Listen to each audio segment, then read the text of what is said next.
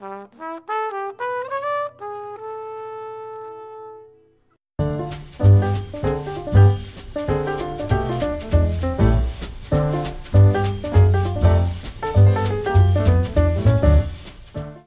internet! Sejam bem-vindos a mais um Tricotando, espaço onde a gente bate papos, conta histórias e costura ideias.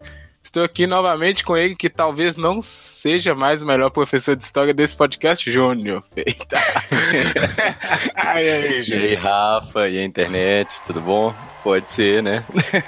Está ameaçado, hein? Posto. Não, não sabemos. Pode ser que sim, pode ser que não. Eu digo isso porque estamos recebendo duas convidadas aqui. É um prazer receber a Ludmila Prado. Tudo bom, Ludmila? Oi, gente, tudo bom? Tudo bem. Olha, o, o nosso ouvinte é chamado Amigo Internet, porque a gente ah. está aí na. Pois é, pois é. Queridos internautas. né? Ah, não, aí já é fantástico, internautas. É. é. Ah, não sabia. Apropriação. É. Né? é pois é, estamos aí. Seja bem-vinda. E também com a Isabela Fantini. Tudo bem, Isabela? Gente, boa noite. Tudo bem a todos? Com todos? Tudo bom. Fica à vontade aí. Bom. Picotando é, é, é sem cerimônia. Podem ficar como se estivesse na casa de vocês. E aí, o amigo internet já sabe do que se trata o programa, mas como sempre, as visitas, né, se apresentam. Conte aí, Lud. já, já peguei a intimidade, Júnior. já vou de. É. Impressionante. Pois Rafael, é. a cara de pau. Pois Não, é. Mas é porque é curioso. Mas aí, Lud, conta aí pro amigo internet quem é você, o que você faz, o que você já fez. Bom, é... sou historiadora de profissão, sou formada pelo FMG, formei em 2011 e sou pós-graduada em comunicação empresarial, comunicação estratégica. E desde 2011 para cá, eu trabalhei com memória institucional e preservação da memória, com acervo, sabe? Com identidade. E também tive algumas passagens no ensino, na área educacional também. Bom, hein? Sempre sou fã de pessoas que têm carreiras acadêmicas invejáveis. e você, Isabela? Eu, eu sou formada em História em 2010 formei na Federal de Minas Gerais e a minha experiência em história é no campo acadêmico mesmo, dando aula. Eu dei aula particular muito tempo, desde a época que eu estava é, na faculdade. Trabalhei também com pesquisa com a professora Regina Horta, então tenho experiência em pesquisa. Era bolsista do CNPq e trabalhei dando aula no estado. Hum, saudade CNPq, hein? Bons tempos. Saudade. é. Ô, ô Júnior, você também. É importante hoje você dar uma relembrada aí o que, que você faz, hein? Pois é, o pessoal ficou falando também sou do FMG, formado, graduado pela FMG, mas um pouco antes. um pouco. Por 1999, cara. É, mas só os irmãos. 2010. É, oi? Os irmãos. Legal é que eu tive aula também com a Regina Horta, né? Aí, tá Olha vendo? que coisa, cara. É. Regina também tá, deve estar tá aposentando, porque, porra, a gente pegou os mesmos Mas, professores. É, incrível, né? Nossa. Mas é, sou professor, né? Atuo aqui na, em Contagem. Sou professor da, da rede municipal e também da Fundação de Ensino de Contagem. Boa, muito bom, hein? Estou aqui rodeado de mestres da história que moldam a mente dos jovens eu só, só, eu só Nossa. apresento aqui só o programa. Não faço mais nada. Ai, ai. Bom, vamos começar aqui o, o papo, o debate. De moldar, moldar a mente, ah. Rafael, que fique bem claro que a gente não molda. Outro dia eu vi um, uma, um meme na, no Facebook que eu achei ótimo. Que é o seguinte: Tipo assim, a gente não consegue que o aluno chegue na hora, que o aluno faça, que o aluno estude, faça o dever de casa ou qualquer atividade. Da onde que os pais tiram que a gente é, consegue que o aluno vire esquerda? Verdade. Porque o básico, o básico a gente não consegue, entendeu? Que é que o aluno. Estude, que o aluno se dedique, que o aluno faça o trabalho dele, mas que ele vira esquerda, que a, a gente é doutrinador, né? Ainda mais historiador. É, verdade, esse fato cai sobre o historiador, com certeza, né? Todo professor de história é de esquerda, da onde que as pessoas pensam isso, né? Que a gente vai virar os alunos do avesso. Não é bem por aí. A gente pode até ser esquerda, Lute, porque eu acho que a gente esco... quando a gente escolhe história, a gente já tem sabe, Sim. porque todo mundo tem uma influência Sim. filosófica, não Sem tem dúvida. como. Mas. Identificação com também. É, mas que a gente vá doutrinar aluno, isso já é uma coisa muito diferente, é gente, muito séria também. Desculpa, gente, é. não vou falar isso mais. tá bom, começar aqui o, o debate-papo, o tricô. Com todos esses mestres em história aqui, né? O que, é que a gente vai falar? Óbvio que é de história, mas relembrando aqui, queridos colegas, a tragédia aí em dia 2 de setembro vimos aí talvez o fim do Museu Nacional de, de, do Brasil. O museu tinha mais de 200 anos, ou melhor, completou 200 anos esse ano e aí foi assolado é, foi. pelas chamas. Foi muito triste isso. E aí a gente vai trazer ele para eu queria, como eu coloquei na pauta, abordar além dessa questão da tragédia que já é óbvia e muita gente já falou, mas a questão da valorização da história mesmo, da memória, porque tá em crise, né? O, mundo tá em crise e muita coisa que foi aprendido tá sendo esquecido e aí novos erros serão cometidos. É isso que a gente aprende. Mas eu acho que é importante a gente pegar esse viés diferente partindo da educação. Por isso, tem aqui esse time de super-heróis.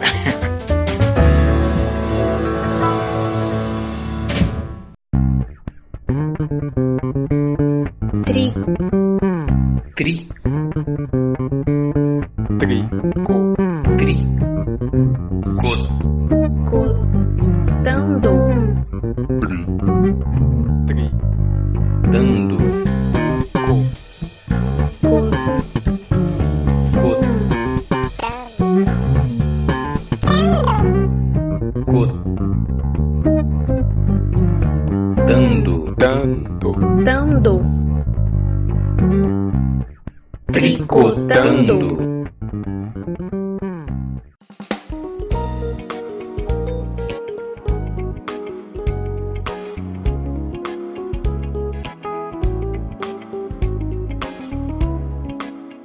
Júnior, você que já viajou bastante, conheceu lá o Museu Nacional? Era. Eu já vou começar aqui falando pois é. que eu nunca fui, hein? Já tinha ouvido falar, né? Porque sei lá, eu gosto de estudar, né? Já vi muitas coisas, mas nunca conheci, então perdi a chance. Você conheceu, Júnior? Rafa, também não. É uma das coisas que eu tava me programando esse ano, porque, né, meus meninos são pequenos ainda. Falei, pô, vou pouco ao Rio, né? Eu tava programando uma viagem ao Rio pra encontrar uns parentes. Eu falei, pô, o que, que eu vou fazer no Rio? Falei, pô, vou ao museu, né? Coisa que eu nunca tinha feito. Tava me programando para isso e fui assim né, surpreendido com a, com a destruição do museu e fiquei é, triste porque foi uma oportunidade que eu perdi. Né? A gente que da área de história curte museu, curte arquivo e perder uma, né, uma referência, todo mundo que ia lá falava que a Quinta era um dos era, era, né? Não sei nem como é que vai ser agora, um dos melhores é, passeios alternativos, né, cara? Porque as pessoas vão ao Rio, fazem um circuito muito é, tradicional, muito clichê, mas a Quinta era um dos espaços assim mais é, é, legais de conhecer. E infelizmente, eu acho que uma das principais atrações que tinha lá foi perdida, né?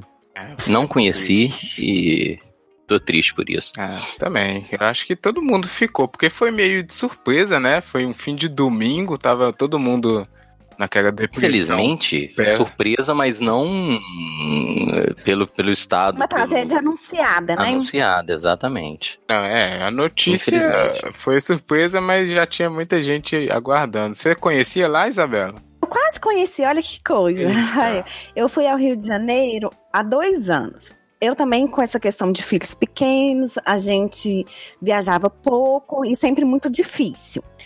É, tipo assim, fazer esses pro programas mais culturais, né? Mas eu tive no Rio de Janeiro há dois anos e a gente foi fazer um passeio e não conseguimos comprar, que foi o do Pão de Açúcar. Tinha uma fila enorme, era época de alta temporada, em janeiro e tal. Aí voltando, a gente passou lá. Aí tentamos entrar, mas fechava às 17 horas. Encerrava as atividades. Então a gente só viu do lado de fora, porque era tipo assim, 15 para 5. E aí não conseguimos entrar e fomos embora. Então não fizemos nenhum dos dois passeios. Mas é, é lamentável. E eu acho legal porque a escola da minha filha menor tratou esse assunto com as crianças. É uma escola alternativa, então muito sensível para esses assuntos. E em contrapartida, uma escola tradicional de Belo Horizonte, que é onde meu filho mais velho estuda, está no nono ano, o professor de história não tocou no assunto, ignorou. Mas da pequenininha, eles é, fizer, levaram jornais, fizeram rodas de debate. O Partilhando com a Família, que é tipo um para casa, foi sobre o tema. E várias crianças choraram porque elas nunca iam conhecer o museu. Porque, assim, a parte arquitetônica vai ser reconstruída, mas e o acervo? Exato. Então, eu achei engraçado é. os relatos da, das mães no grupo de WhatsApp falando que os filhos choraram porque eles perderam. Acabou.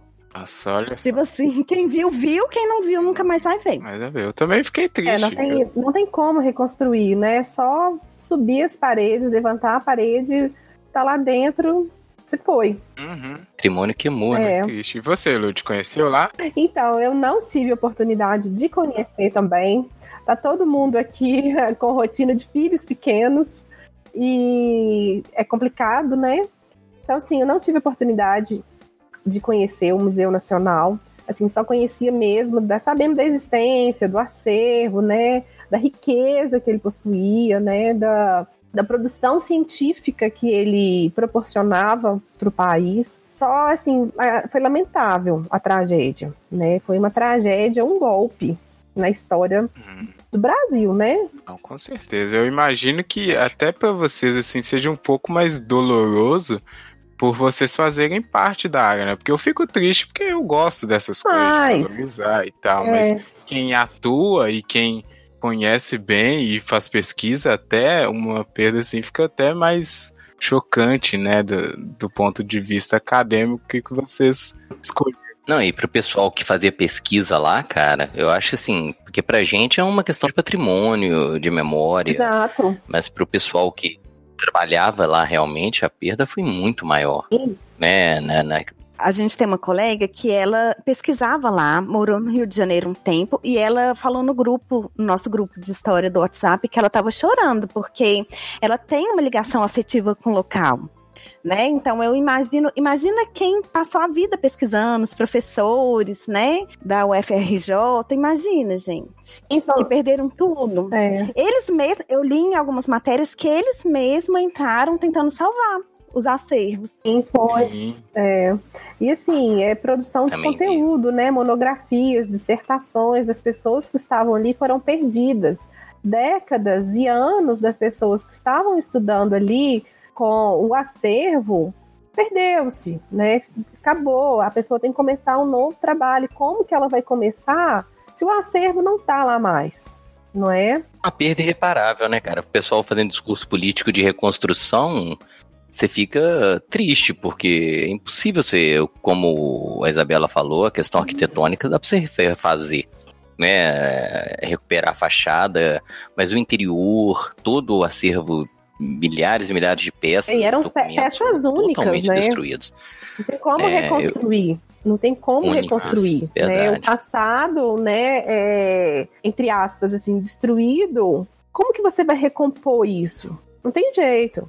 Não tem jeito. O, o, eu fiquei até um pouco assim aliviado porque parte do acervo foi transferido de lá para Petrópolis, né? Pelo menos a questão do Império uma parte da documentação e eu fiquei até um pouco menos, né? Mas o que não, tava é, lá tinha... é, como vocês disseram, é insubstituível. Então como não há disse como. aqui, mais de 20 milhões de, de peças, né? Inclusive a Gandhi, as Gandhis, não vamos valorizar aqui, quantificar ou qualificar, porque tudo foi perdido, era importante. Mas o crânio da Luzia lá é um, uma perda muito grande para toda a humanidade, não só para o Brasil a coleção egípcia que tinha lá, né? Então tem algumas coisas que realmente são marcos aí da derrota que foi. Mas aí não vamos entrar nisso aqui, porque todo mundo já falou isso e tá mais do que óbvio. E nem na questão de ficar, ah, e a culpa foi do FRJ e não sei o que, Lei Rouanet, não sei o que. Eu quero pegar aqui com vocês, ponto aí que a Isabela já iniciou, eu achei legal, que é antes, é bem antes, porque se o museu como o Júnior falou, né? Era uma tragédia anunciada. Todo mundo já sabia que tava uma merda, que podia acontecer a qualquer momento e tal.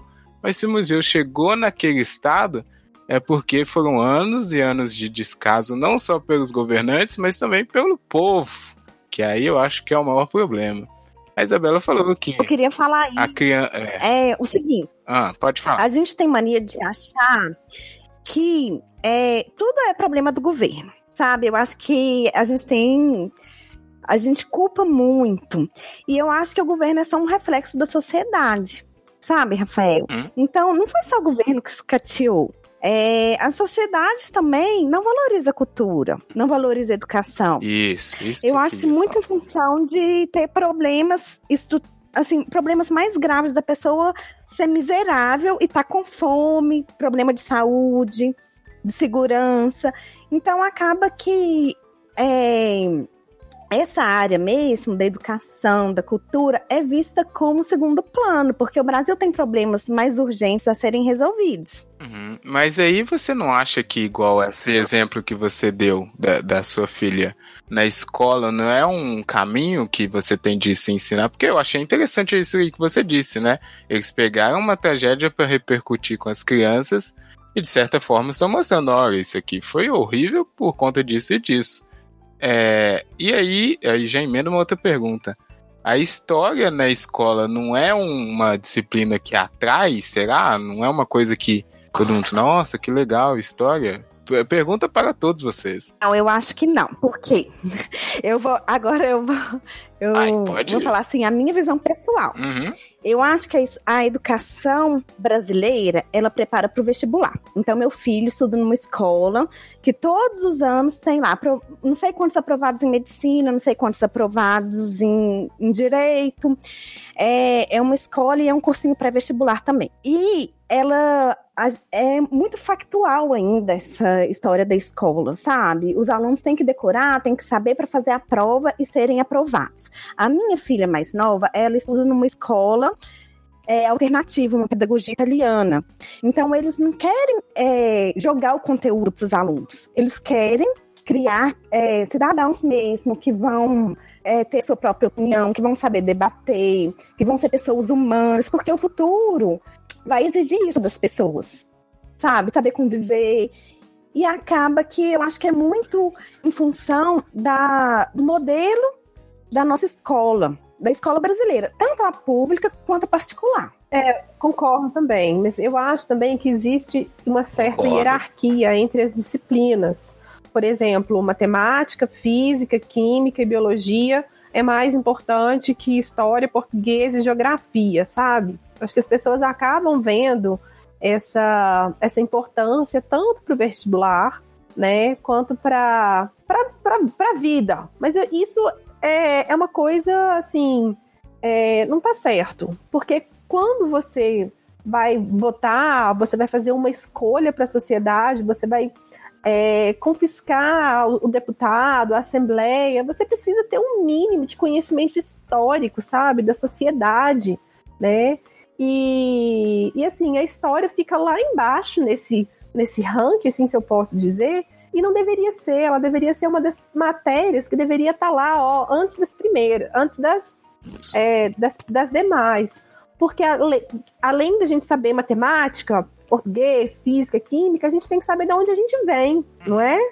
Então, assim, eu acho que tá fora do. É como eu posso dizer? Não bate, porque depois que você cresce, você precisa da história para você entender, ver, olhar, jogar a luz no seu passado, entender o seu presente, e você ver que futuro que é que você vai construir a partir dali, entendeu? Né? A matemática vai me servir para isso? Não. A física vai? Não. A química? Não. Entendeu? Então, assim. É... É, as matérias humanas elas são vistas como de segunda classe. Exatamente. Tipo assim, né? é, menos importantes, tanto que elas estão sendo cada vez mais retiradas do currículo. Exatamente. Não tem aquela coisa, não tem, por exemplo, Júnior, o cara que.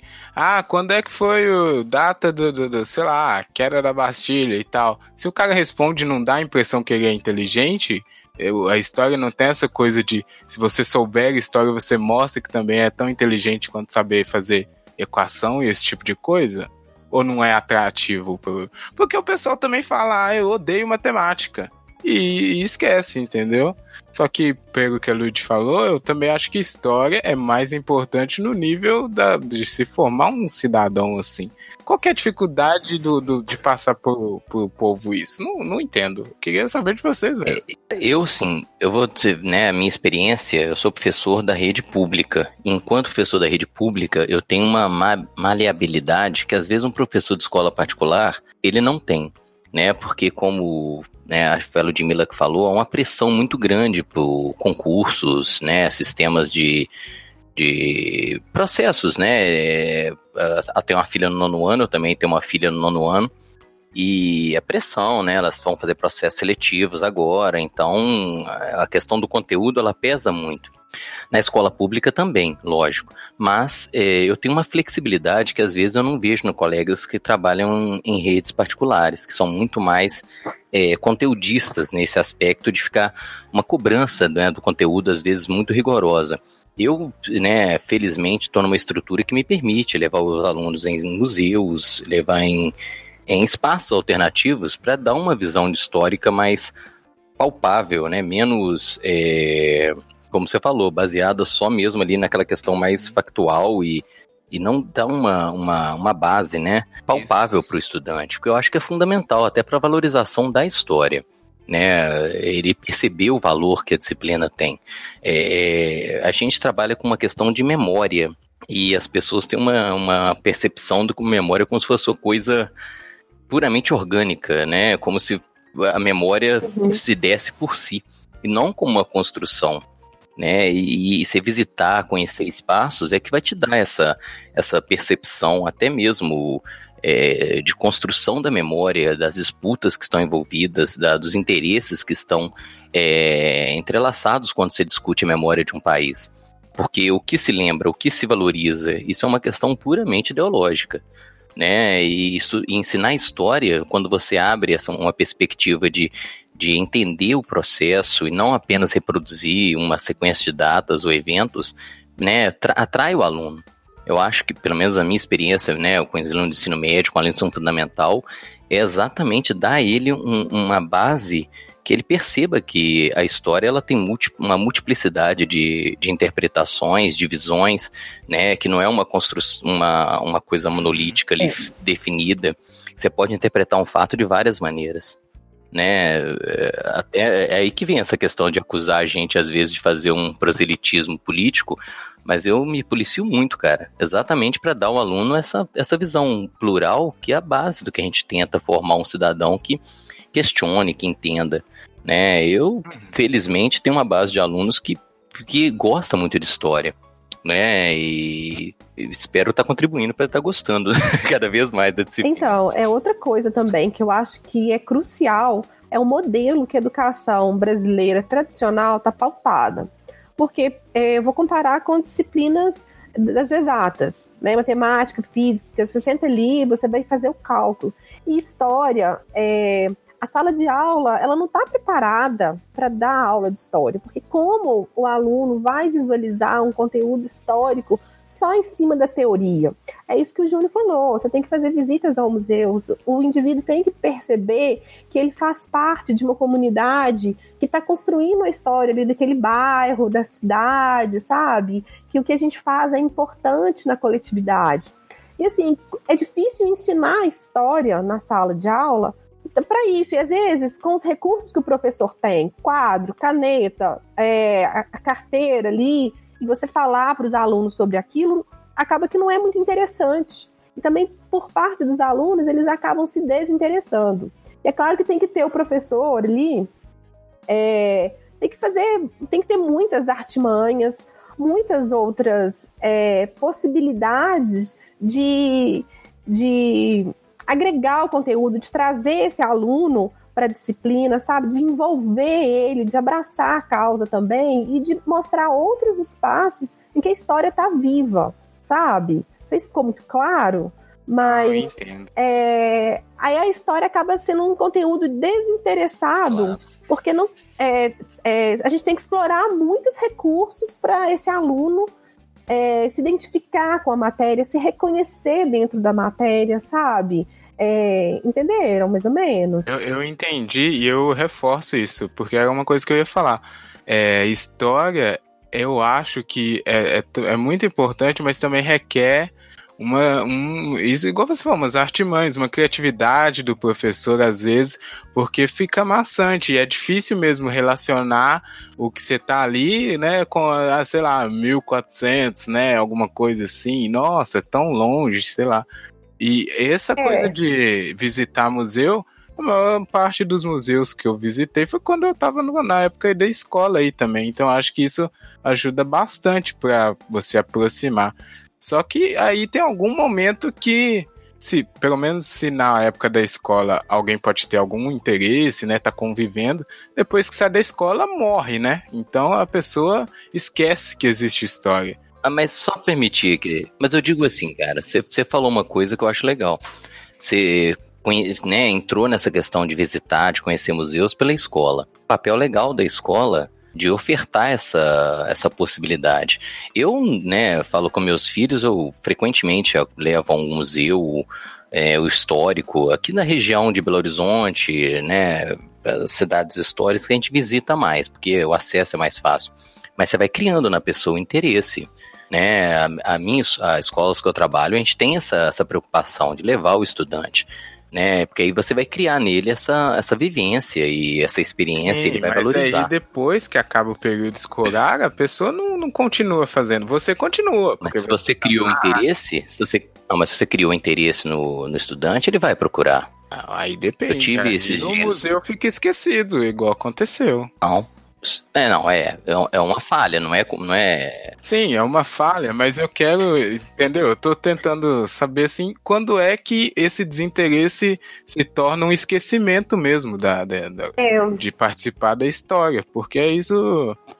O museu ele ficou esquecido porque ninguém ia lá mais, né? Então aí não, não tinha mais a parceria, ninguém queria investir, então acabou.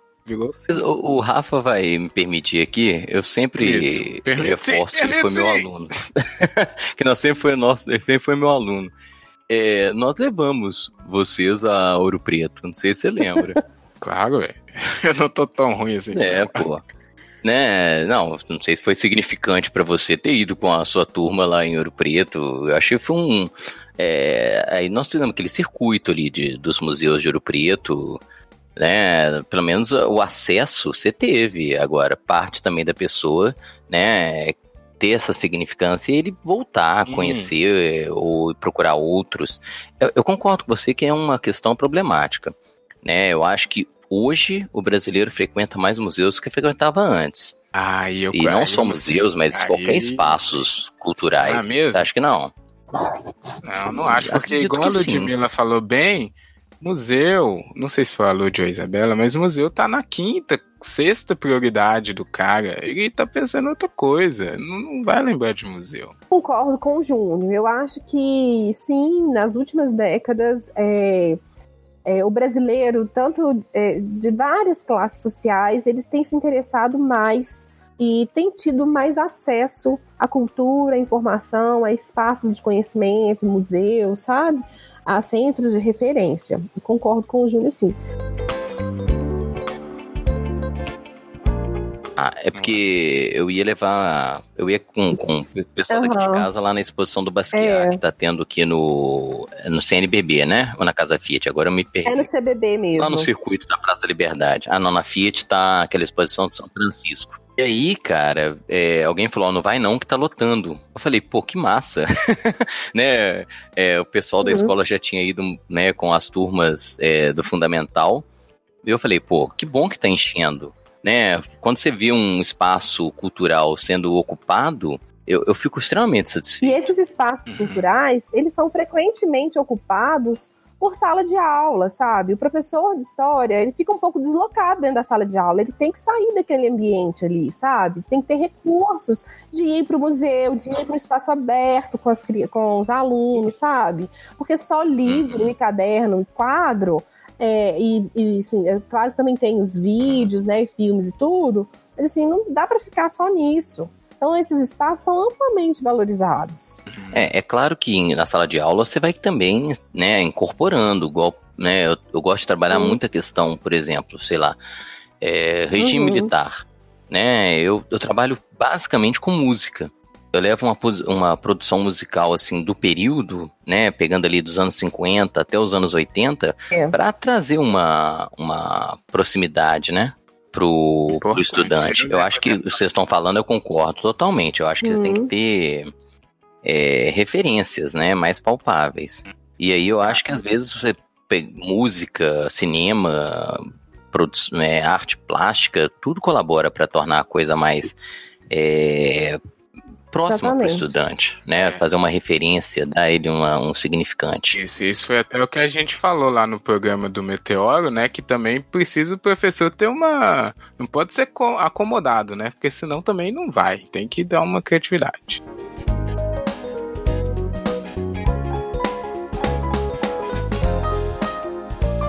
O negócio é o seguinte, Júnior, porque beleza, o pessoal você disse que tem muito. Acha que o pessoal com, começou a ir mais, né? Citou o exemplo aí que tem da. da qual a exposição que você falou? Do Basquiat, né? Que falou que estava esgotado. Sim, foi. Até aquela gente mesmo que a gente foi, a da. Ah, não vou lembrar também, né? Mas de Nossa, memória tecnologia, também. né? E tal, também estava bem lotado no dia que a gente foi. É, Verdade. É, mas aí eu quero jogar uma pergunta. Você não. Porque eu concordo, por mais que possa não parecer, tem muita gente optando por fazer passeios, assim. Aqui em Belo Horizonte tem a Praça da Liberdade, que é um circuito todo, né, dedicado a isso. Mas tem muita gente que passa lá todo dia para ir trabalhar e não sabe que pode entrar lá. Você não acha que essa parte também da história de quem que de história e cultura e memória de não ficou uma coisa meio elitista assim também? Porque apesar de estar tá ao alcance de todos, o pessoal não sabe e acaba não colocando como opção fazer uma visita no museu. A gente sim, né? Mas eu acho que grande parte da população não vai. Então pode ser isso também. O cara não sente que aquilo pertence a ele, que ele pode ir lá, né? Acho que isso também é. influi na hora de, de, dos museus ficarem como opção de, de fazer, né? De passeio ou de apreciação. Concordo, Rafa. Eu acho que é um dos problemas que a gente tem é a pessoa se apropriar do espaço, né?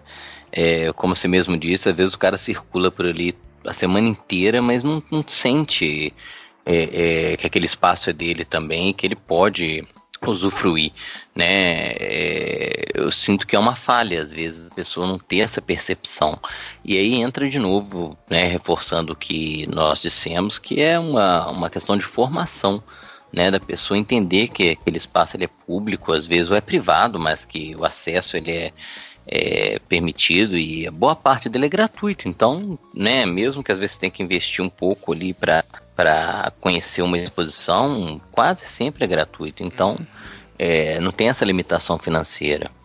É, eu acho que falta mesmo a informação, né? Da, mesmo que eu veja até uma boa divulgação, às vezes, meios de comunicação, TV, rádio, fazem sempre a divulgação do, né, do, das opções, às vezes a pessoa não tem aquela vivência de participar, né, de conhecer, de, ou, ou que não dê valor né? Pode ser um problema também. É, eu acho que é, que é o que ele falou, questão de apropriar do espaço. Eu acho que o mineiro até apropria muito pouco do espaço e da uhum. cidade, uhum. sabe? Em comparação com o carioca, por exemplo.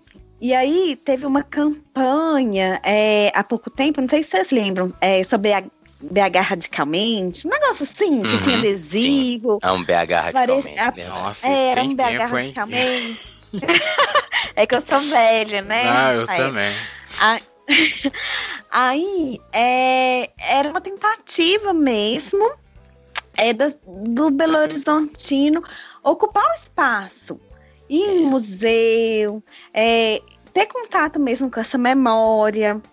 Uhum. Quem, essa campanha partiu da, de uma pessoa que ela gerencia aquele museu artes e ofícios. Hum. Sim. Foi ela, parece que partiu dela, era uma pessoa muito rica e tal. E ela que, que financiou isso tudo. Mas ah, assim, tentando. Olha, ali é. tá muito ligada a Yara, não é? O... É, eu lembro que na época eu fiquei sabendo disso, porque a Elisa, professora da UFMG, a Elisa Linhares, ela estava com parceria com essa pessoa.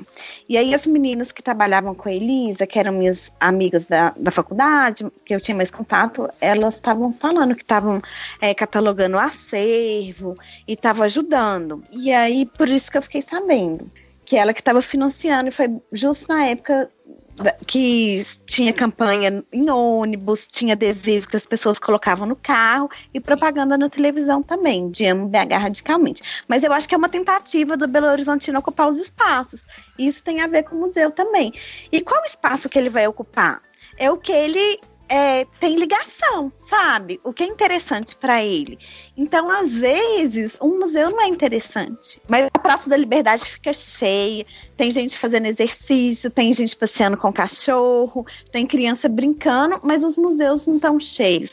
É, eu acho que tem a ver também com uma campanha de conscientização que passa até pelos professores, né, de história. Uhum. E tem que amarrar isso tudo eu acho que o, tem muito a ver também com o brasileiro não, assim, extrapolando Belo Horizonte, falando de modo geral, é, o brasileiro não investir em cultura. Concordo. Né? Concordo. Que eu acho que muito assim, em função de se, se, a gente for olhar, a maioria da população, gente, é gente muito carente ainda, sabe? Isso, a pessoa que, que sobrevive falar. salário. Não, porque eu acho assim, a pessoa não tem dinheiro para pegar um ônibus às vezes. E vai passear no museu, a pessoa não vai. A pessoa vai para Inhotim, Brumadinho, a pessoa não vai. É. É, mas é difícil isso aí, porque se a gente for colocar dinheiro assim, simples, é, é, o que a gente falou, é de graça. É só você pegar um ônibus e entrar lá. É melhor do que você pegar um ônibus e ir pro cinema, que você, você vai gastar 50 reais só em pipoca pra assistir os Vingadores. É foda é isso. É verdade. Mas aí. E, e cês, é, o, é de... me ah, permite, Rafa, fazer um, uma coisa que me incomoda. Uma coisa que me incomoda pra caramba, cara. Porque assim, qual que é a maior crítica que eu tenho aos governos do PT? Que hoje eu valorizo muito, né? Principalmente depois de ter perdido. a gente é muito crítico até perder, né, cara? Aí fica uma situação assim, né? Mas o que, que eu criticava? Né, foi a nova classe C que foi tão alardeada. O que, que eu sentia assim? É muita questão do, do consumo, né? O cara comprava uma geladeira, o cara comprava uma máquina de lavar, né? Houve uma melhora significativa aí na, na renda da população, mas faltou essa, essa valorização do aspecto cultural. Né, de municiar a população nessa questão de, pô, vamos ocupar espaço público de lazer que é tão desprestigiado, né? E quando às vezes o, a, a, o espaço ou o evento ele tem uma, uma, uma, visibilidade, ele fica lotado, cara. Então acho que falta mesmo é comunicação. Você falou, muita coisa é gratuita. Então você não tem que investir muita grana para poder participar. Eu acho que falta é, é reforço, né? Como vocês falaram, a questão da educação. É você dar à pessoa condições de, de ir ao espaço, reconhecer o valor, né, aproveitar ali a opção de lazer, que às vezes eu acho que fica bastante prejudicada quando a pessoa tá, tem a opção e não vai, né? Isso, é porque eu acho que é, o, o problema eu acho que é esse, é, a gente tem opção. Eu acho que os dois pontos principais é o que a gente tocou.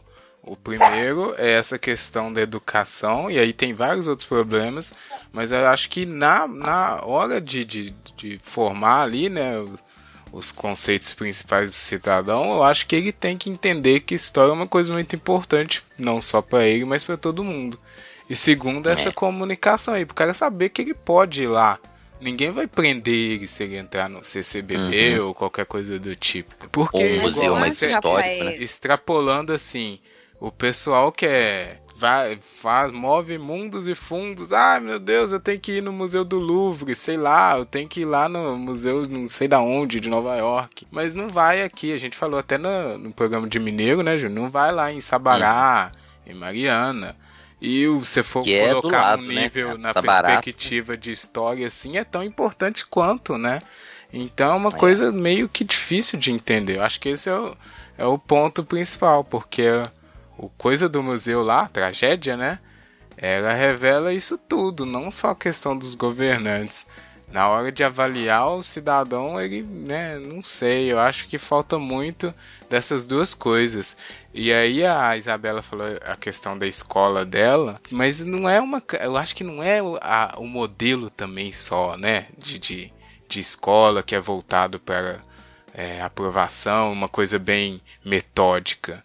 Acho que falta tanto. Fam... É, é um negócio da sociedade, eu acho. Aí já é uma coisa que foi construída a não se valorizar a história. Esse que é o maior problema. Eu acho, acho Rafael, que a pessoa não se identifica com aquilo que está ali. E se ela não se identifica, ela não vai entrar.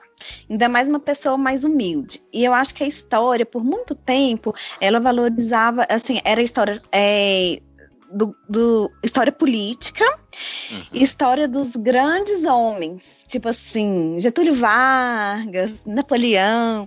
Isso começou a mudar depois da Segunda Guerra Mundial, com os análises, que eles começaram uma escola histórica que veio reformar tudo que estava. tudo que era feito. E eles começaram a valorizar é, as pessoas que ficavam marginalizadas. Então, os operários, as mulheres, as etnias é, que não eram valorizadas e começam a trazer voz para essas pessoas. Só que como que isso chega para a gente? Eu acho que a gente vê isso na faculdade, mas é, se a gente for olhar assim, como que isso é passado para a população e como que isso chega na escola, isso não chega. Porque eu, o, que eu sei é, é, porque eu vi na faculdade. Porque eu tive aula de historiografia, porque eu discuti com os professores e eu tive contato com isso. Mas e a população? Como que essa história que resgata a minoria chega? pra gente. Uhum. Sendo que quando eu saí da UFMG em 2010, que a gente foi ter aula de história da África, a gente não tinha. Eu formei sem ter. As pessoas, a partir de então, começaram a ter essa matéria obrigatória história da África, que pra gente, gente, é primordial, porque faz parte da história do Brasil. O, Isabela. A nossa população é uma população mestiça. Oi. E, e, um negócio que você falou que é interessante, o Rafa falou assim, né, de Sabará. Eu, eu sou apaixonado com Sabará, é uma das cidades que eu mais gosto aqui, porque ela é muito perto e tem muita opção, assim, histórica e cultural. É, a UFMG, nós fizemos um trabalho de campo em Sabará, né, eu acho que foi um dos pouquíssimos trabalhos que a gente fez fora do espaço da, da universidade. E foi muito legal ir a Sabará com, com a turma, com os professores, para ter uma visão mais direcionada. Né? Eu conhecia Sabará inteira, mas com eles foi legal. Eu acho que às vezes quando você oferta ao estudante, né, você vai criando essa, essa, essa valorização. Né? Eu conheço alunos que nunca tinham pisado em Sabará. Pô, em Sabará você vai de ônibus coletivo, né? Você não, não é um investimento gigantesco, que é essa questão que a gente está dizendo. A gente tem uma população pobre, mas as opções às vezes são muito baratas. Uhum, né? É, um, um museu que, é... que a minha filha. Um museu que a minha filha foi que é, é, é, é como qualquer outro, é gratuito né, facíssimo, fácil, muito fácil acesso, que é o Museu da FEB, né? Você conhece, Rafa? Não, isso aí não.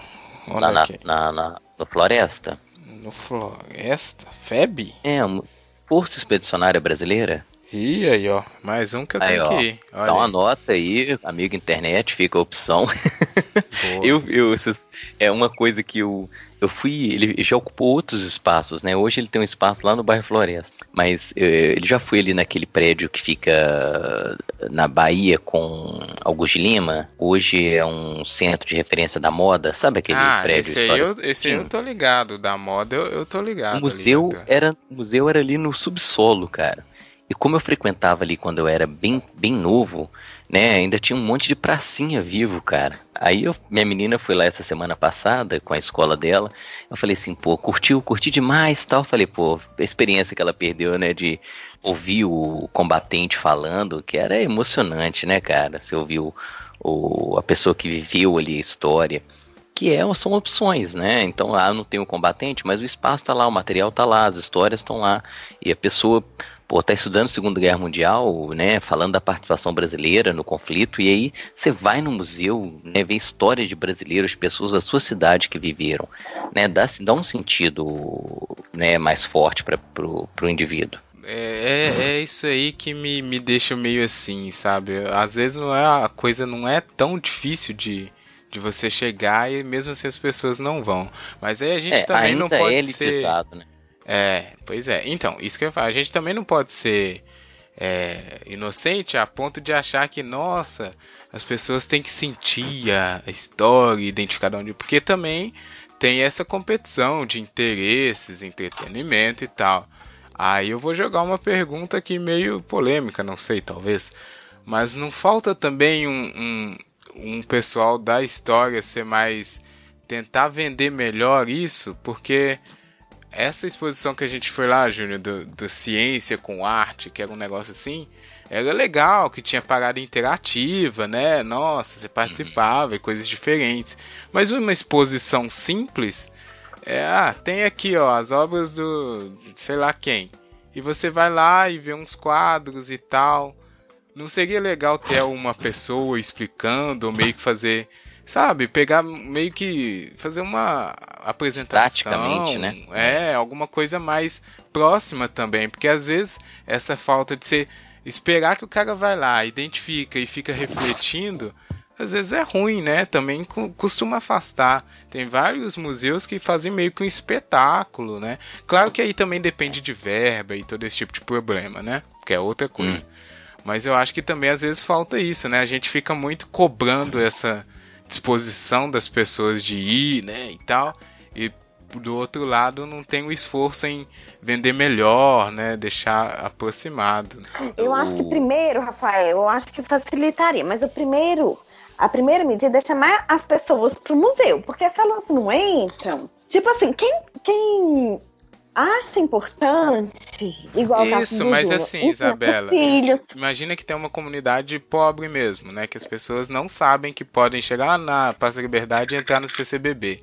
Não é uma, uhum. uma, uma, oportunidade de chegar uma ação e ir um cara lá e falar, não, vocês podem ir lá porque tem esse tipo de coisa, ou talvez fazer uma visita guiada mesmo. E aí não precisa ser só escola, pode ser adolescente mesmo, pessoa que não tá mais no ambiente escolar né? Porque aí eu acho que fica mais próximo. Eu acho que falta é, uma coisa bem acho... mais didática mesmo, sabe? Eu acho que tinha que. É, pode melhorar e tem que ter política pública também envolvida e de investimento, sabe? Mas o que a gente está vendo no Brasil hoje em dia é justamente o caminho oposto.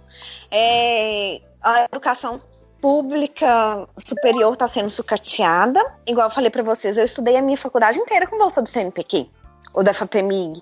Hoje em dia, nem doutorando, mestrando está ganhando. Esses órgãos estão falindo. É, não tem dinheiro público aplicado para eles. Pelo contrário, né? A gente tem a PEC que congela os gastos. A, a cultura, então, gente, é a última coisa nesse país. Porque, igual eu falei, eu não concordo. O que eu falei não é o que eu concordo. Não é o meu ponto de vista, mas é o que acontece. O Brasil tem problemas graves que são priorizados, tipo a saúde. Então a cultura vem em último lugar. Tanto que os uhum. ministérios eles vão sendo desarmados, é, tipo assim, não tem dinheiro para aplicar entendeu? Em cultura. É. Então eu acho que acaba que quem usa isso é quem tem consciência. Vai virando uma bola de neve. Entendeu? Boa, quem exatamente. tem consciência, quem quem consome e quem se identifica, quem ocupa esses espaços, geralmente é, é o historiador, ou gente da, da, área de humanas, porque tem muita gente inteligente, por exemplo, uma pessoa que faz é, engenharia na, na, federal, que às vezes não é um público para isso. Mas não, poderia não ser. Deveria ser. Poderia Deveria. Ser. A gente é. que estuda lá do lado dele fala, ô oh, cara, vamos lá, né? Também falta uma coisa meio assim, sabe? Sei lá, eu fico meio triste com. A humanidade tá acabando, Júnior. Eu tô falando isso aí, ó. O Rafa é um pessimista é. inveterado, ô Isabela. É. Chateado, não tá Muito pessimista. Mas é igual a gente falou, às vezes são pessoas de classe média alta que eles vão pra Europa isso. e eles é, visitam museus que, às, que às vezes nem tem essa interatividade que o Rafael falou. Uhum. Não sei, porque eu não conheço, nunca tive oportunidade, espero um dia ter. Mas, é. tipo assim, o que, eu, o que eu escuto contar é que a pessoa vai no Museu do Louvre, ela vai sozinha, vai olhando, entendeu? Uhum. É, e não tem nada que media, ou às vezes tem, mas a pessoa nem fala aquela língua, não fala um francês, não sei como que funciona. Mas é, por que, que ela tem interesse de visitar o um museu lá na França não vem aqui no Brasil? E foi é, foi uma das questões levantadas até por um dos diretores.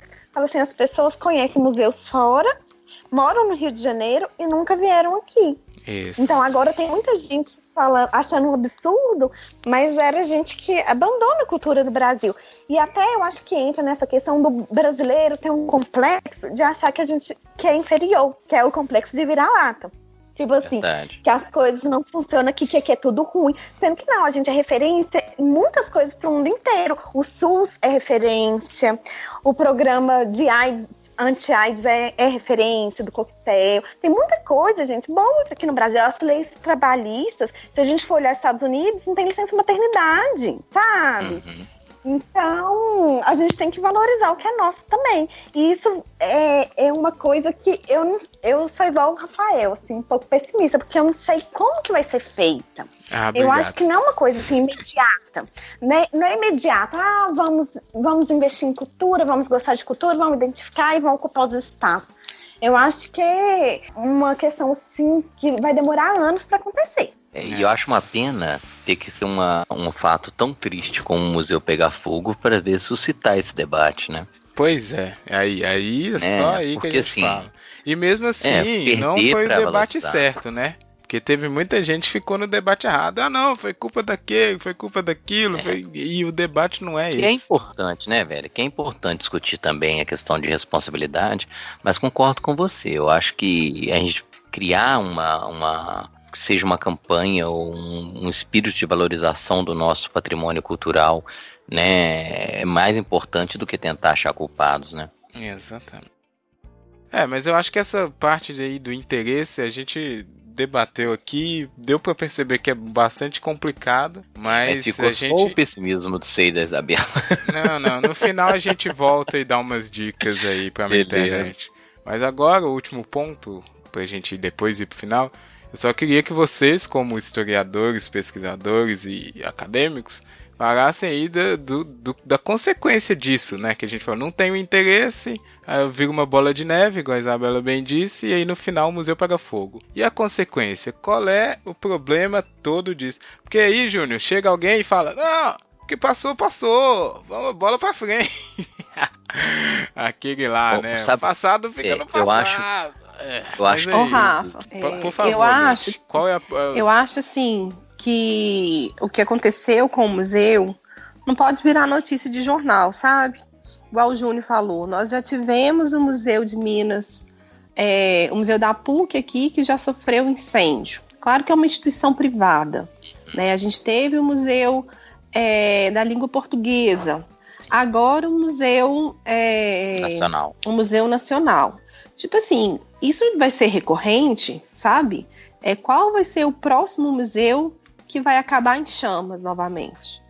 Então, isso, acho que isso não, não pode ser esquecido, sabe? Eu acho que isso tem que entrar, entrou para a história do nosso país como uma grande tragédia, sabe? Mas eu acho que a sociedade também tem que reivindicar, tem que cobrar das autoridades, sabe? É, nas escolas, os professores ter, é, é, abrir o incentivo, sabe? Aos alunos também, igual a Isabela contou como é que foi na escolinha da filha dela, sabe? Isso tem que vir, é, tem que ser passado de geração em geração, de pai para filho, começar desde a infância, sabe? Incentivando esses espaços de conhecimento, de pesquisa, de busca, sabe? De cultura e de identidade.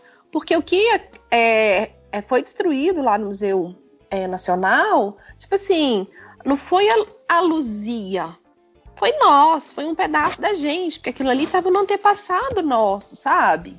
Então, assim, é uma identidade, né? A identidade do nosso país. E a gente tem que olhar para dentro ao invés de olhar para a Europa, porque a Europa, é, ela super, hiper valoriza a sua cultura, a sua história, sabe? Tá em primeiro lugar e o Brasil tá à margem, né? Não, não faz isso. Faz, mas assim, não com tanta é, magnitude quanto eles, não é verdade? Concordo totalmente. E se você fizer uma viagem pelo interior de Minas, né, que eu gosto muito de fazer, você vai encontrar, às vezes, outra parte do patrimônio que às vezes está ignorada. Tem um monte de igreja histórica aí precisando urgentemente né, de, de uma reforma, igrejas que estão caindo, igrejas do século XVIII, né, que são muito antigas e estão completamente é, é, carentes de uma, de uma estrutura de conservação que é cara, mas como você falou, é parte do patrimônio, né? Quando a gente é, vai em outro país e vê o patrimônio bem cuidado, a gente fica impressionado, mas aqui do nosso lado, às vezes, você vê uma igreja caindo porque ela não sofre nenhum tipo de, é, de valorização. E outra coisa falar. que acontece muito, e que isso é, isso é, isso é muito é, é nítido, é que o brasileiro ele olha para a coisa pública como se não fosse de ninguém. O uhum. ponto de ônibus, por exemplo, vou dar um exemplo assim, chulo. O ponto de ônibus é público, não é de ninguém. Então todo mundo vai lá, picha, escreve, quebra. Mas aquilo ali, na verdade, é de todos. E todos deveriam zelar por aquele espaço. Então, acontece a mesma coisa com o museu, por exemplo, com a igreja que você está falando, com a praça é, que tem mais de 100 anos ou 200 anos. A praça é pública, a praça não é de ninguém, uhum. sabe? Então, tem muito desse olhar para o patrimônio público. Aquela casa tombada está abandonada. Aqui em Belo Horizonte é mesmo assim. Quantas é. casas tombadas são abandon estão abandonadas, sabe? Então, assim, é. é complicado, porque é, é, isso vai passando para as pessoas, né? Não tem o cuidado com a coisa pública. E público, na verdade, é de todos e que todos deveriam cuidar, não é? Eu acho que isso já, é, já começa o começo já está errado, entendeu? E, e, assim, né, a gente está falando como público, né, é leigo, para o cara que é profissional em história, um pesquisador, aí é muito mais complicado, porque ele vai produzir um conhecimento e ele precisa de uma base material, uma base de pesquisa que às vezes ela se perde, né? Uhum. Porque aí entra a questão de você preservar o patrimônio, preservar a informação, né? O documento histórico ele está ali. Se você não tiver um cuidado, ele vai se perder que foi o que Sim. aconteceu em boa parte com o patrimônio do Rio, né? Sim. Então, assim, não adianta eu, eu, eu, refazer o prédio, sendo que o documento que o cara, o pesquisador vai lá, ele vai é, é, usar como base de pesquisa, ele vai se perder, né? Você é. vê o interior, o cara pô, todo, cadê o acervo? Cadê, onde que tá? Né? A gente não sabe, às vezes o negócio vai se perdendo por falta de cuidado. É lógico, tem que ter um investimento público, né? Dinheiro, verba, tempo. Então, o, né, o que Isabela falou, de boa parte do, dos recursos estarem sendo diminuídos ou até cortados, né, você, você vai no ponto mais importante que é a produção do conhecimento. Você uhum. inviabiliza a pesquisa. E aí você mata a produção né, é, do conhecimento dentro do país. Né? Mais do que o patrimônio, você também valorizar o produtor de conhecimento.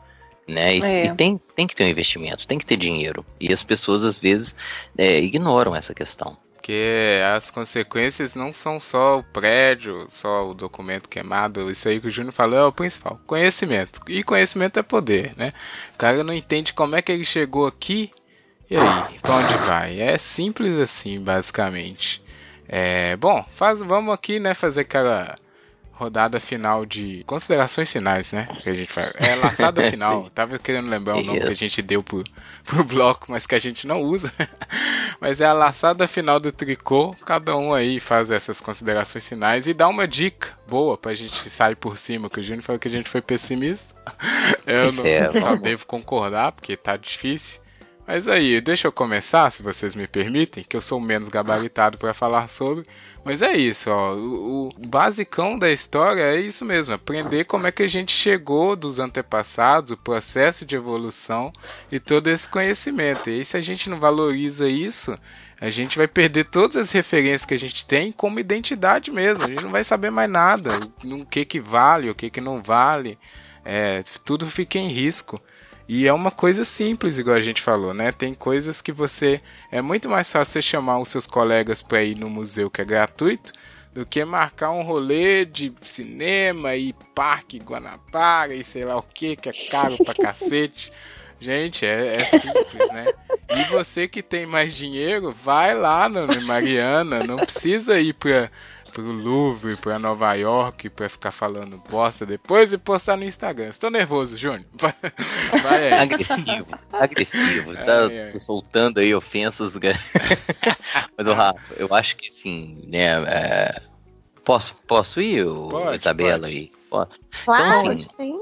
É, minha, minha consideração é que é isso, cara. Nós temos que. É difícil, né? Não é um, um, seria muito bom se fosse uma situação que a gente pudesse resolver facilmente. Eu acho que é uma construção que a gente vai ter dentro do país que é lenta, que às vezes é fracionada, às vezes volta, mas é que é de valorização da nossa história, da nossa cultura.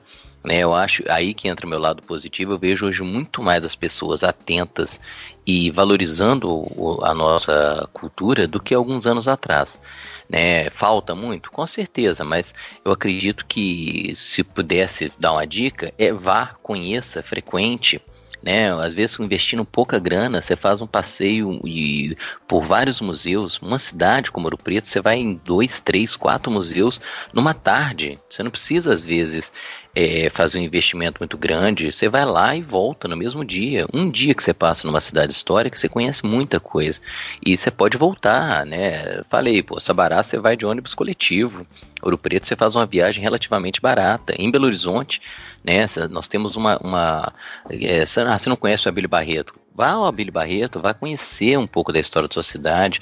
Ah, o Museu da FEB, que o Rafa não conhece. Rafa, fica aí o convite não, já, pro meu amigo internauta. Pra gente ir no Museu da FEB, cara. Pois é, e, e são opções baratas, né, que entra essa questão, extremamente, eh, bom, aí vou dar uma opinião prazerosas, né, você consegue eh, ter um momento ali de lazer qualificado, né, às vezes muito superior ao que você falou, pô, eu vou ao cinema, não estou falando que eu não vou, né? eu vou muito ao cinema e gosto, mas tem outras opções que você pode ocupar e a quanto mais a gente der valor ao espaço, né, mais investimento vai ter ali. Por favor, senhorita Isabela. Oh, eu achei, eu achei muito interessante essa última frase do Júnior. Gostei demais. Porque às vezes é, é uma demanda mesmo, uma coisa puxa a outra.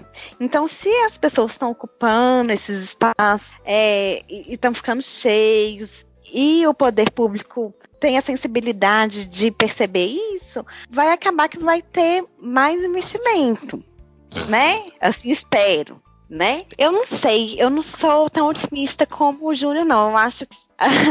Eu acho que assim, uma parte da população que é mais elitizada e mais consciente frequenta e a outra parte mesmo tendo dinheiro, aqui eu não estou falando assim de dinheiro mesmo, mas de educação também, sabe? De do que gosta de fazer, de identificar com aquilo. A pessoa ela pode ali ter um dinheiro para fazer um programa legal que ela não vai para o museu. Ela não uhum. vai para o ela não vai é, investir numa viagem para Ouro Preto, mesmo sendo barata. Ela vai para o cinema gastar, igual o Rafael falou. Então, eu acho que é questão de conscientizar essa população brasileira e de criar uma memória também é, que as pessoas se identifiquem. Porque às vezes aquilo ali, aquilo que está sendo mostrado no museu, não é, não é o que a pessoa se identifica. Então, acho que também muito trabalhar a questão da memória das minorias, né, para abranger o público-alvo Uhum. É, mas aí eu não sei como que isso seria feito, né? possibilitado, né? é disponibilizado para essas pessoas, trabalhado. Eu acho que muito do que é produzido nas universidades também fica lá guardado, uhum. passado para população e muito menos para a escola, porque o que a gente vê, né, voltando à discussão do começo, é uma história muito factual que é, a, a, rede particular ela canaliza para aprovação. Então, às vezes o professor não pode nem falar de uma tragédia que aconteceu, uhum. porque ele tem que ter o conteúdo. É, o professor da rede pública, por outro lado, não tem recurso. Né? É, eu lembro da fala de uma professora há pouco tempo falando que é, colocam a gente com, num, com um quadro e um giz na mão com 40 crianças na sala e acha que a gente vai salvar o país. É. Então é complicado. Exato. Né? É, mas assim, eu tenho fé que as pessoas vão procurar mais esses espaços com a tragédia que é, foi por, por um lado, vendo o lado bom da tragédia, né? Porque eu acho que nunca tem um lado bom, mas assim, bom não, né? se, se tiver um ladinho positivo, é isso que abriu os olhos, abriu o debate, é, muita gente falando sobre, as escolas falando. Então, às vezes, é um ponto de partida. O, o, o, Rafa, só uma. A Isabela falou um negócio que eu, que eu achei massa. É porque é o seguinte, a gente fala de museu, às vezes, um espaço é, constituído e reconhecido, mas a gente tem é, acesso a, a, a, esse patrimônio cultural, essa herança, às vezes é onde a gente menos espera. Contagem tem uma tradição muito legal de congado e às vezes o cara mora em Contagem, vê uma festa de congado e não se sente ali atraído, né? É, é que é uma outra, um outro o, o, o recurso né, histórico que às vezes é muito negligenciado, né, uma festa tradicional, um, um né, as, as, pessoas têm que entender que aquilo ali também é história, que aquilo ali também você tem ali o, o documento histórico para ser analisado, e às vezes a pessoa ignora ou por uma carga de preconceito ou ignorância, sei lá, mas é, é, eu fiz um trabalho um tempo atrás sobre o, os grupos de Congado aqui de Contagem, Belo Horizonte. Cara, é um manancial de conhecimento espetacular e referência cultural tradicional do, do nosso país. Né? As pessoas também têm que ter essa visão de né, é, é, procurar conhecer outras coisas. Olha aí. E aí, é, o Júnior. Otimista pois é. ou pessimista? Olha, eu sou otimista, sabe? Opa, mas oh, que bom, dividimos hoje. É, eu concordo com o que a Isabela falou, concordo também com o Júnior. Por exemplo, eu acho que em Belo Horizonte, é, os espaços culturais e museus, eles cresceram significativamente e foram valorizados. Muitos museus foram criados de uns 10 anos para cá ou mais. Eu já trabalhei em museus, já visitei muitos, costumo visitar bastantes, e assim, ainda falta museu para eu conhecer em Belo Horizonte, sabe? Tem museu demais, tem museu da moda, museu da costura, museu do avião, sabe? Tem o museu Inimá de Paula, tem o Circuito da Liberdade, museu dos brinquedos. Tem assim, o Abílio Barreto, tem a Casa Fiat de Cultura também, que recebe muitas exposições, Centro Cultural Banco do Brasil. Não falta espaço cultural aqui em Belo Horizonte. E eu sempre vejo esses espaços extremamente cheios, sabe? E assim, nunca tá vazio. Sempre tem excursão de escolas a semana inteira, de manhã e de tarde, sabe? Uhum. Então, assim, é... e aquela coisa, pessoas... quanto mais as pessoas conhecem, quanto mais visitação tem, mais vai incentivando esses espaços, sabe? Então, assim, é a recomendação que eu faço, vá ao museu para o museu sobreviver também, sabe? É Porque é disso que o museu vai sobreviver, é da visitação, é da rotatividade do público, é de um falar com o outro para ir, que gostou, sabe? E a outra coisa que eu queria complementar, o Júnior, como você falou é, da história de contagem do congado, sabe? As pessoas às vezes não identificam isso porque é, é cultural, né? E também porque tem, tem que ter aquela. o retorno às origens, sabe? Digamos assim. Uhum. É, da onde você veio? sabe? Da onde veio a Eu acho que elas não se sentem representadas. Elas também. Não, não se sentem representadas, não estudaram ali, não conheceram as suas origens, como o Congado chegou na história de contagem, quais são as pessoas que criaram aquela cidade, assim como Belo Horizonte. Belo Horizonte também tem uma história do Congado fortíssima e que só fica restrito entre eles, sabe? E assim, é, eu vou dar um exemplo particular do meu filho. Então, tipo assim, ele tem quatro anos, mas desde pequenininho eu procuro mostrar para ele a origem das coisas, de, de, visitar os museus e conhecer da onde veio aquilo, como que aquilo surgiu, por que que isso existe, sabe? Tem uma história por trás. Então, eu acho que tem que ter essa essa esse processo, sabe? Para lá uma na frente, vivência, quando né? ele é. é uma vivência para lá na frente, quando ele for adulto, ele for consciente quanto à história, ele saber da onde ele veio, ele saber reconhecer e valorizar esses espaços, sabe? Enfim, é... Então eu acho, eu sou, eu tenho um pensamento positivo quanto isso, os espaços estão crescendo. Eu acho que tem que incentivar bastante, eu acho que a gente tem que cobrar também das esferas públicas é, o zelo, o cuidado, é, a proteção desses lugares, sabe? Porque Concordo. é a gente que coloca esse povo no governo, é a gente que vota e coloca ali através do nosso voto que a gente está colocando a pessoa ali que vai cuidar, que vai é, é, é dar verbas, sabe? Uhum. Para esses espaços serem mantidos, não é? Então a, a gente que, que decide isso, não é? A gente tem que participar, tem que cobrar dos representantes. Boa. É isso, hein? Acho, acho que ficou bom aqui. Ficamos empatados, né? No otimismo e no pessimismo. Conta aí, amigo internet, quantos museus você já visitou? Se você tá otimista ou pessimista? Se você teve a oportunidade de ver as múmias no Museu Nacional, conta pra gente, porque eu não tive, estou triste por isso. Ó, então vamos aqui. Dois. É, manda aí o seu comentário para tricotandocast.gmail.com é, Curta a gente no Facebook, que é arroba tricotandocast, no Instagram, no Twitter, que é a melhor rede social do mundo. E manda aí sua contribuição pro Tricô e não deixa o debate morrer, que é o mais importante, né?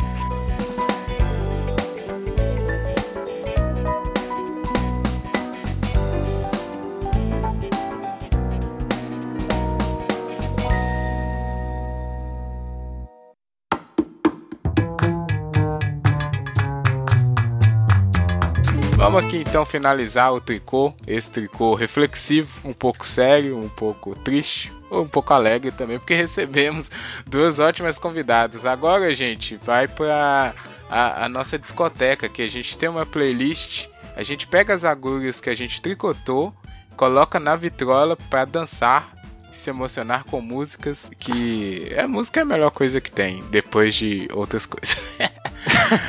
Aí a gente vai indicar aí para nossa playlist músicas diversas que vocês queiram compartilhar com o mundo, porque música também é memória, hein? Olha aí a dica. Opa. É uma É, música, claro. uma música de um artista, hein? Como vocês são convidados e os convidados sempre ficam por últimos, que é para eles terem mais tempo para decidir, porque às vezes são pegos de surpresa, né, Júnior? Às É. vezes, eu posso É, às falar, vezes. às vezes. Às vezes. Eu não, já sim, sabia.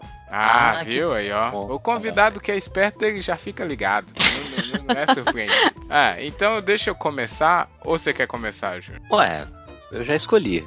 Se quiser, É. Vou a, lá, sua, a sua é porrada, como sempre? porrada. Ah. Não, porque nós estamos falando de memória. Sacanagem. Não, mentira. Eu, eu tô fazendo assim um recorte afetivo, né? Então vou pedir uma música das antigas que eu adoro. É uma do Metallica. Creeping Death. Oh, tempo. Tá na porrada. muito Só- bom. Obrigado, colega. Metal. Essa aí não é tão clássica, essa aí é mais true do? Metallica. Na verdade, essa é, essa é True, 84, eu acho. Acho que é do É. High Light. É, é do Metallica True, não do Metallica que se vendeu. Não, mas outros qualquer um. Não vendeu, não, pô. É Você também fortalecendo Não, aí. é os pessoals que o povo do Metallica que fala isso aí, não sou eu não. Ah, pô, peraí, só. Mas Creeping vai um- Death do Metallica, é isso então? aí. Boa, ah, já tá na playlist. Acho que é a primeira do Metallica também. Você tá Cê é inaugurando várias falha de bandas. caráter, tá vendo? Eu não ter indicado Metallica ainda. Ó, então deixa eu ir aqui. Eu vou roubar um pouco, hein? Porque, porque eu, eu sou o dono do programa. não, mentira. Ah. Mas eu vou indicar uma música. Vou só recordar uma música que já tá na playlist, que é relacionada com o tema. Mas só pro amigo internet que não ouviu lá escutar, a música se chama Fora da Memória dos Tribalistas. Tem uma letra maravilhosamente perigosa sobre a falta de memória, uma música bela, muito bonita, mas não é uma indicação. A indicação aqui vai ser uma música das nossas terras aqui, Júnior. Para Mano. Lennon e McCartney, do Clube da Esquina. Fica aí Boa. essa dica também desse movimento maravilhoso das nossas terras que faz a gente conversar com John Lennon e Paul McCartney na voz de Milton Nascimento. Olha aí que incrível. Ai, aí. adoro meu Belíssimo. conhecimento. É, Né? Gastou, né? Ele pensou nisso antes, você viu, né? É, Isso, isso é. aqui foi puro estratégico. improviso. Nada a ver, foi puro improviso, foi pura habilidade. Mas aí então, Lud, o que, que você traz para nossa playlist para o amigo internet conhecer, ou curtir, ou dançar? Olha, eu vou indicar, sugerir uma música que se chama Belo Horizonte. Porque Olha. o que a gente discutiu aqui me lembra, por incrível que pareça, me lembrou dessa música. Chama Belo Horizonte, do Tia Anastácia. Tia Anastácia. Verdade. Ah, é. Me lembra muito visualmente a nossa não. cidade, uma música linda, sabe? Amanhã eu vou ouvir essa música. em homenagem ao tricotando de hoje. Boa. Entra hoje você vai só dormir, né, Lud? É, também. Entra na nossa playlist e escuta lá. Belo Horizonte do Tia Anastácia. Acho, eu acho que eu não conheço. Vou escutar também. Não, eu acho que eu também não. Ah, então fica a sugestão para vocês dois conhecerem, tá bom? Não, vai todo mundo conhecer na playlist. Ótima indicação do Tia Anastácio, também estreando na playlist. E aí, Bela, para fechar com chave de ouro? Para fechar, eu vou sugerir uma música que eu gosto para aquelas pessoas que querem achar a luz no fim do túnel. Olha, olha o otimismo aparecendo.